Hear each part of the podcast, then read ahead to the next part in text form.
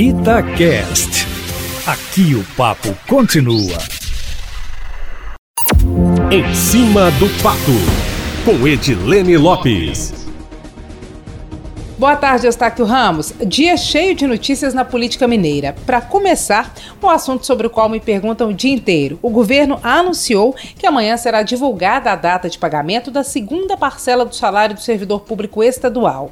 A situação financeira do Estado é crítica e hoje, 23 de abril, grande parte do funcionalismo só recebeu uma parcela do salário, no valor de dois mil reais. O segundo assunto, que é a notícia do dia aqui em Minas, é que o governador Romeu Zema e a equipe equipe de governo anunciaram hoje, de forma oficial, o plano de retomada da economia, batizado de Minas Consciente, que significa a adoção de normas para a reabertura do comércio e do funcionamento de setores da economia. O governador e secretários afirmam que não é flexibilização do isolamento, mas é inegável que, com retorno de atividades que estavam suspensas, a circulação de pessoas aumenta e a quarentena diminui. No entanto, segundo o governo, as diretrizes foram elaboradas com a participação de sindicatos patronais e de empregados e a partir de estudos considerando e medindo o risco das ações. Ainda segundo Zema, haverá um monitoramento da reabertura observando o impacto da retomada no número de casos da doença. Serão vários protocolos, Eustáquio, para o cidadão, para o empresário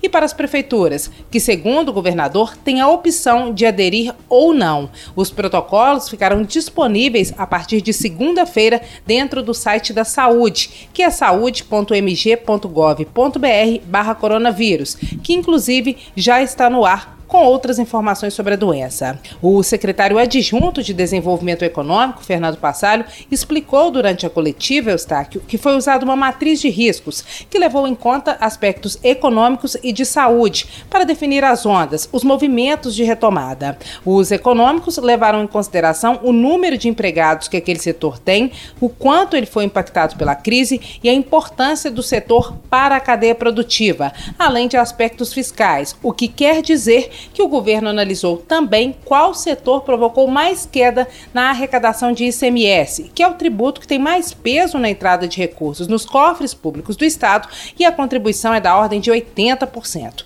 Esses dados foram colocados em uma matriz de risco em um documento que foi encaminhado para que a Secretaria de Saúde cruzasse os dados e fizesse uma análise. Já em relação à saúde, foram observados os seguintes critérios, além do risco de aglomeração de cada atividade: o número de casos e notificações da doença e o número de leitos de cada região. São ao todo quatro ondas. A onda zero, nós já estamos nela, com o essencial funcionando, como supermercados, padarias e farmácias. A onda 1, um, que permite atividades de nível considerado baixo de risco, como loja de móveis, pet shop, agências de turismo e concessionárias de veículos. A onda 2, para atividades definidas como de médio risco, como floriculturas, papelarias, hotéis e lojas de roupa.